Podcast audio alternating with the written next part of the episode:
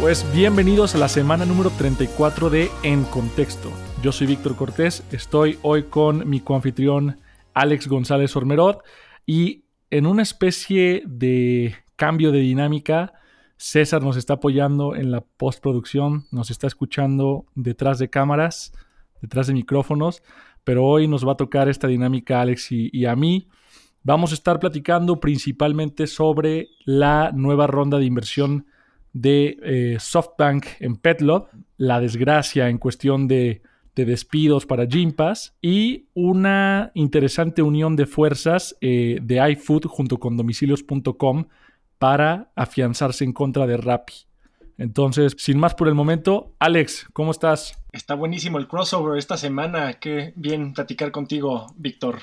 Me gusta, ¿verdad? Hace, hace mucho que no se veía un buen crossover. Pero bueno, acá estamos y, y, nada, emocionado por comenzar esta nueva dinámica. Nos gustaría, como anuncio parroquial antes de comenzar, que la audiencia nos dijera qué les pareció este nuevo formato. Lo que queremos es darle más frescura al, al tema, ¿no? Entonces, pues consideramos que con nuevas perspectivas vamos a lograr debates mucho más, pues menos comunes, ¿no? Sí, a final de cuentas, la dinámica que tiene cada quien con César o contigo es diferente. Por ejemplo, sé que yo sin duda acabaré platicando de diferentes temas contigo que con César por nuestros intereses simplemente. Pero bueno, pues vamos pasando a nuestra primera noticia que es en Brasil. Kits portables y dispensables con tecnología CRISPR. Después de que Uber se va, si realmente los taxistas aprendieron algo de todo este episodio. Curioso enfoque en rentabilidad. Nadie, nadie hubiera pensado en un traductor en tu mismo idioma que es exactamente el target que se tiene que bancarizar. Donde hablamos de las noticias más importantes en el mundo del emprendimiento, tecnología y capital de riesgo en América Latina. Así es. En contexto.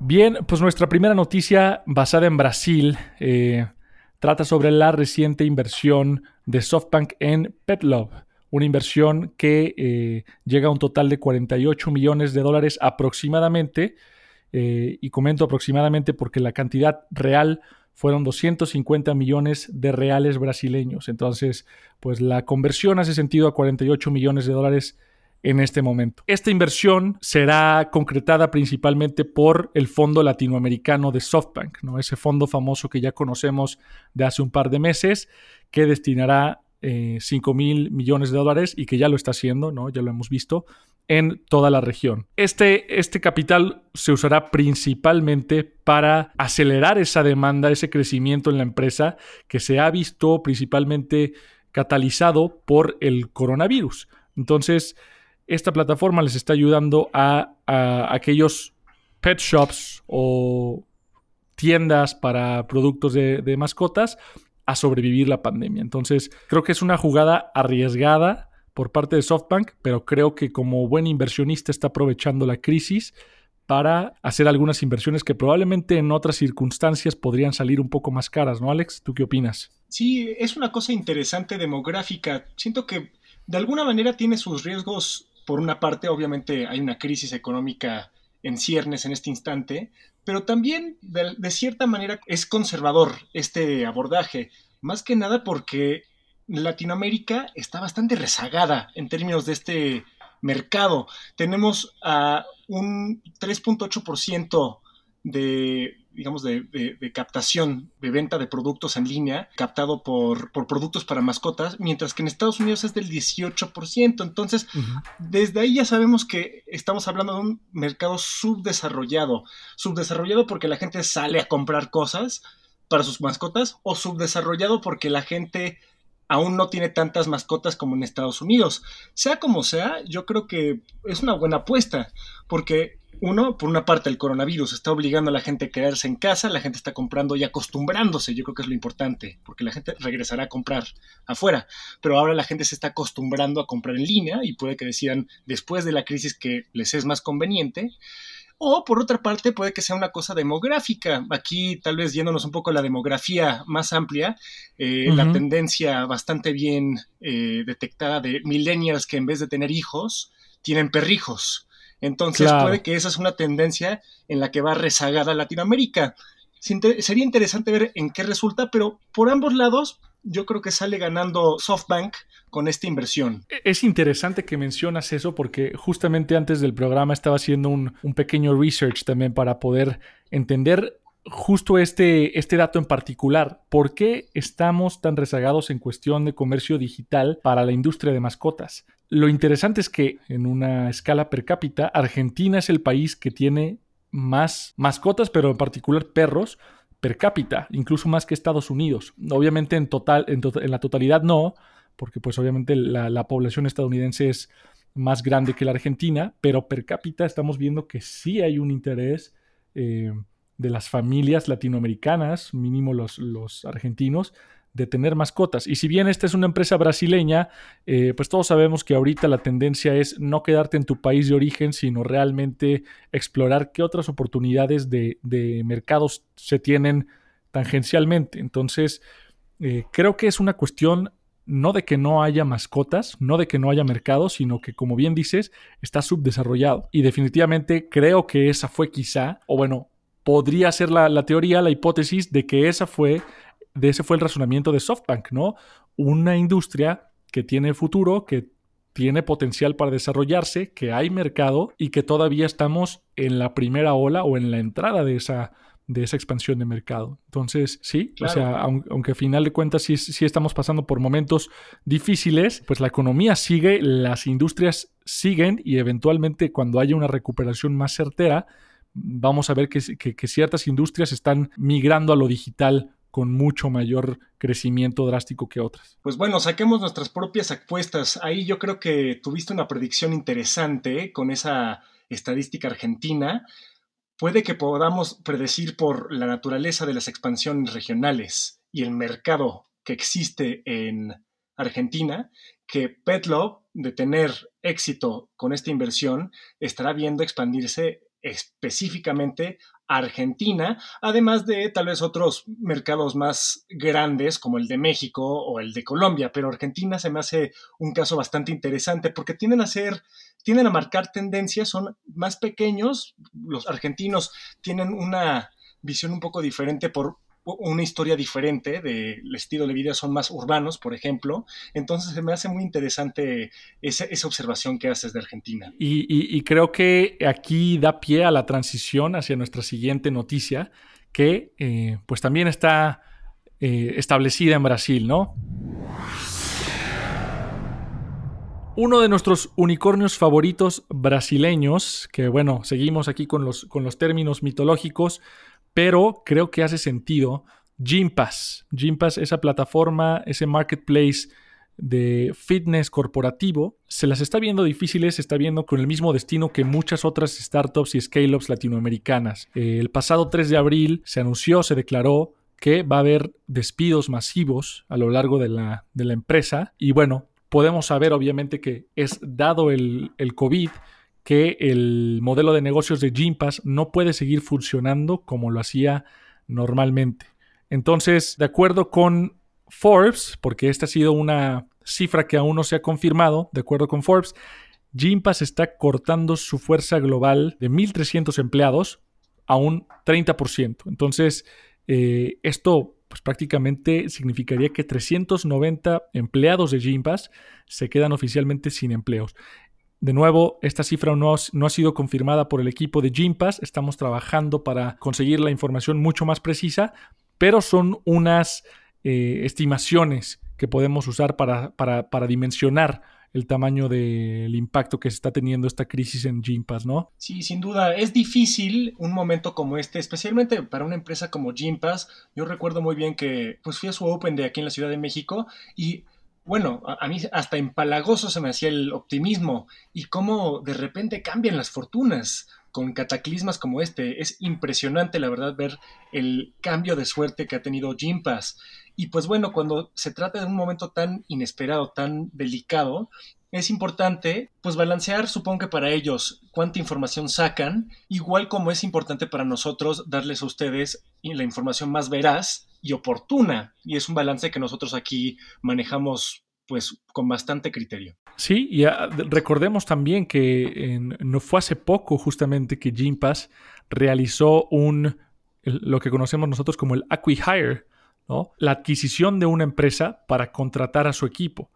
Eh, la empresa portuguesa Flanner, que tiene un equipo importante de desarrollo para inteligencia artificial, que era un enfoque que Gympass estaba dándole a sus planes al 2020, pues se ve, como tú bien dices, ¿no? Dándole una vuelta 180 y reajustando a las nuevas realidades de, los mercados y del mundo. Aunque se me haría interesante ver qué ocurre específicamente con una empresa específicamente como Flanner, porque se trata de un acquihire de inteligencia artificial en un momento en el que seguramente la automatización va a estar al 100%. La pregunta es, uno, ¿tiene el interés? Sí, lo sabemos que Jim Pass tiene el interés en invertir en, en la inteligencia artificial. Dos, tiene la capacidad de invertir, eso lo veremos más a futuro. Y aquí supongo que uno, uno no sabe cómo le hubiera ido a Flanner sin Gympass. Si esta crisis le toca a Flanner, claro. sin haber sido comprada por Gympass, ¿qué le hubiera pasado? Por supuesto, eso es un contrafactual un poco, pues, ridículo porque no pasó así, pero siempre se me hace interesante eso porque seguramente el buenondismo con el que trataban a los nuevos Aquihars se va a acabar. Me acordaba muy bien de cómo querían ver cómo este, manejaban la situación de la transición con los portugueses. Yo creo que ahorita se acabó ese buenondismo y comenzará un momento fuerte de reestructuración ya sin las delicadezas con las que se trataban antes.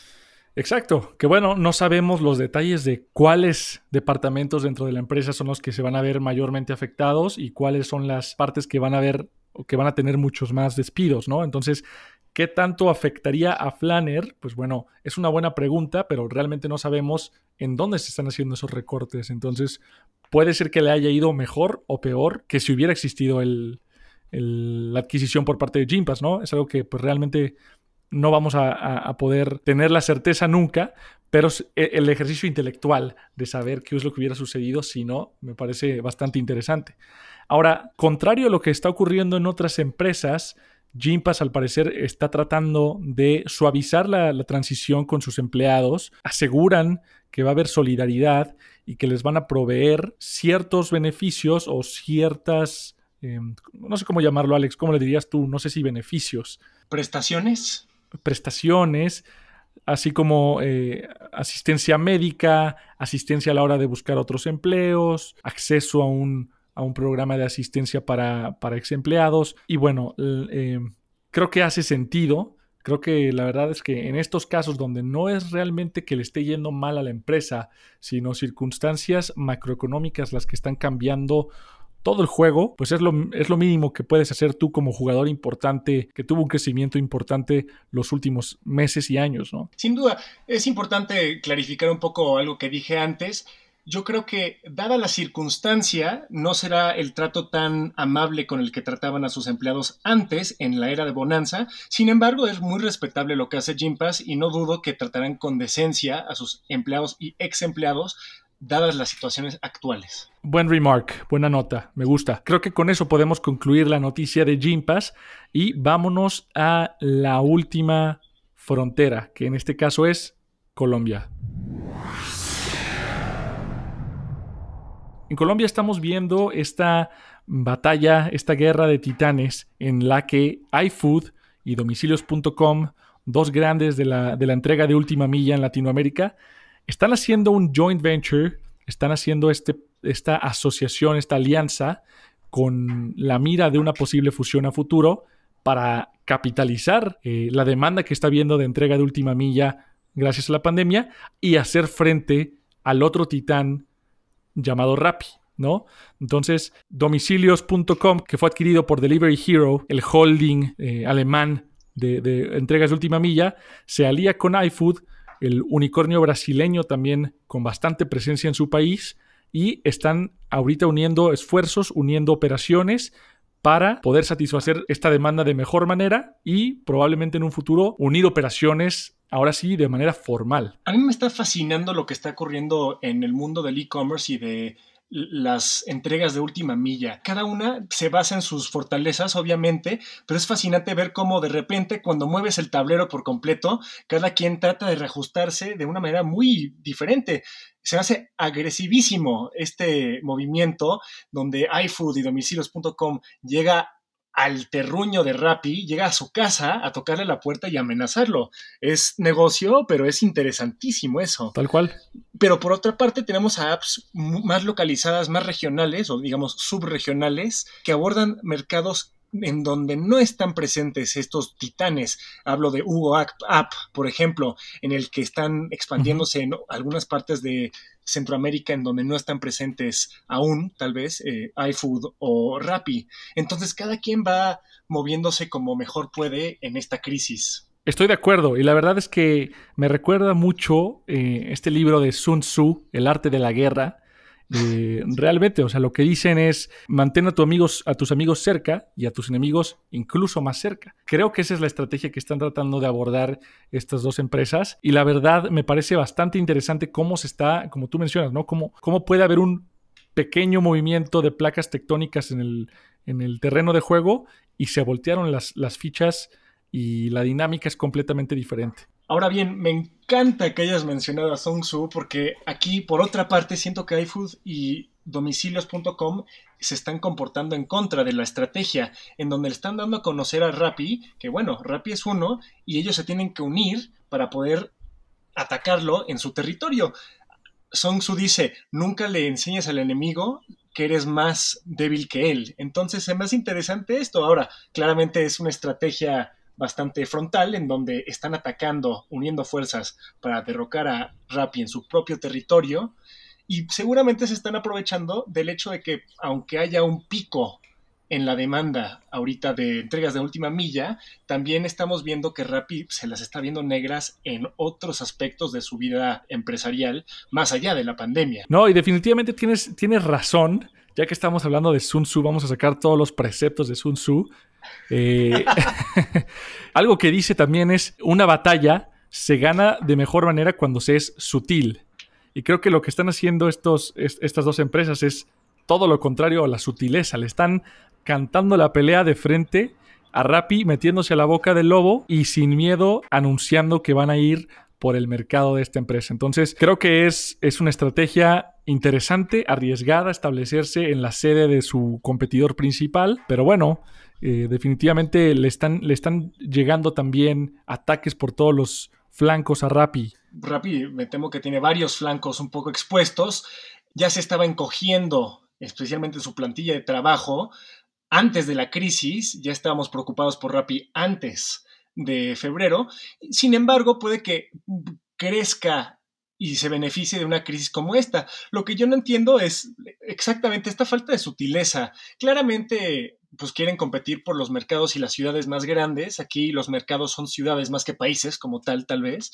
Pero hay tantas ciudades medianas en Latinoamérica que aún no tienen cobertura. Exacto. Aquí es donde vemos que apps como Pickup y Hugo, uh, Hugo App se están beneficiando de pues la la omisión que están haciendo estas enormes empresas que entre ellas están matando. Entonces, la gran ironía podría ser que acaben tan debilitados Rappi, iFood y domicilios.com por andarse peleando por los terruños de siempre, que todas estas apps pequeñas de entrega de última milla acaben ganando al esclarecerse un poco el polvo de esta pandemia. Exactamente. Y la verdad es que esa estrategia, a mí me gusta llamarla long tail, porque es irse a la parte más delgada, ¿no? De, de la concentración de usuarios, que es en estas ciudades pequeñas y medianas, que probablemente también tienen esa demanda de un producto similar, pero nadie la está proveyendo. Entonces, creo que hay mucha oportunidad ahí. Y lo interesante es que incluso ya Hugo y Jaigo de Bolivia para llevar de Ecuador también se están concentrando en algunas ciudades grandes de, estos países, ¿no? He llegado a conocer founders que tienen una empresa de última milla en una ciudad particular, una ciudad pequeña, que ni siquiera es la capital de un estado en México. Entonces, a ese punto estamos llegando en donde el mercado parece que está concentrado en, en, un par de jugadores importantes, pero realmente podría estar más fragmentado de lo que conocemos ahora, ¿no? Sí, pero solo el tiempo lo dirá. El tiempo lo dirá. Así es. Pues con esto terminamos las noticias del día de hoy. Recuerden seguirnos en redes sociales. En contexto es arroba contexto guion bajo sin la E. A mí me pueden encontrar como Cortés Víctor H. A mí me pueden encontrar como arroba Alex Gonzor. Y perfecto. Quedamos atentos Recuerden que siempre nos pueden hacer llegar todos sus comentarios. Díganos por Twitter, díganos por correo qué les pareció esta dinámica y los esperamos en nuestro próximo episodio el jueves. Yo soy Víctor Cortés. Yo soy Alex González Ormero. Y ahora sí estás en contexto.